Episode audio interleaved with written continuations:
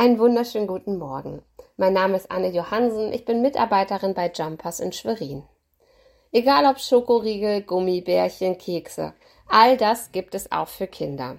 Süßigkeiten für Kinder zeichnen sich nicht dadurch aus, dass sie besonders gesund oder zuckerreduziert sind, sondern primär an der Gestaltung. Mit bunten Farben und coolen Werbefiguren versprechen Schokoriegel und Co. nicht nur Genuss, sondern auch Abenteuer und Spannung also viel mehr, als sie letztendlich halten können. Doch für Kinder sind die Tricks der Werbebranche kaum zu durchschauen. Sie fahren auf das ungesunde Zeug total ab.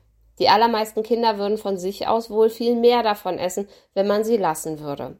25 Gramm und weniger ist die Empfehlung der WHO.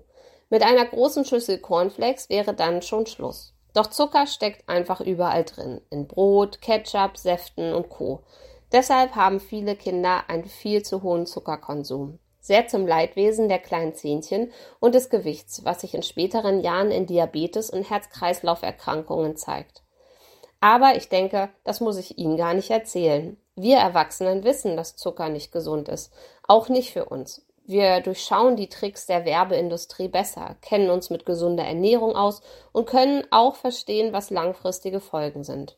Und obwohl es auch uns manchmal schwerfällt, der ein oder anderen Versuchung aus dem Weg zu gehen, sind wir kein unwissendes Kind mehr und können es für uns und unsere Kinder besser machen, vorausgesetzt wir wollen das natürlich.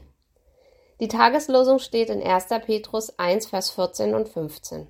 Als gehorsame Kinder gebt euch nicht den Begierden hin, in denen ihr früher in eurer Unwissenheit lebtet, sondern wie der, der euch berufen hat, heilig ist, sollt auch ihr heilig sein in eurem ganzen Wandel.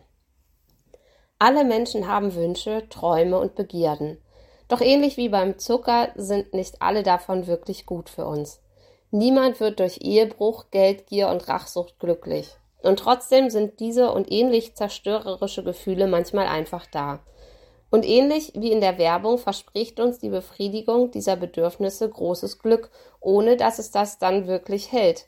Im Gegenteil, es zerfrisst uns innerlich und hat bitterböse Langzeitfolgen. Gott will uns davor schützen. Wie ein Vater, der seinem Kind eine gesunde Ernährung beizubringen versucht, zeigt Gott uns die Gefahren, setzt Grenzen und hilft uns, den ein oder anderen Frust des Verzichts auszuhalten. Dabei ist Verzicht keinesfalls als Mangel zu verstehen, sondern ein ehrlicherweise manchmal wirklich schwieriger Prozess, sich eben dem Guten hinzuwenden, dem wahren Reichtum, zu dem, was wirklich glücklich macht, was wirklich Bestand hat und was unsere innersten Wünsche und Begierden wirklich erfüllt. Besprechen Sie also Ihre Wünsche mit Gott. Vertrauen Sie ihm Ihr innerstes Begehren und Ihre tiefsten Begierden an. Ich kenne keinen Ort, wo man besseren Rat und bessere Orientierung finden kann.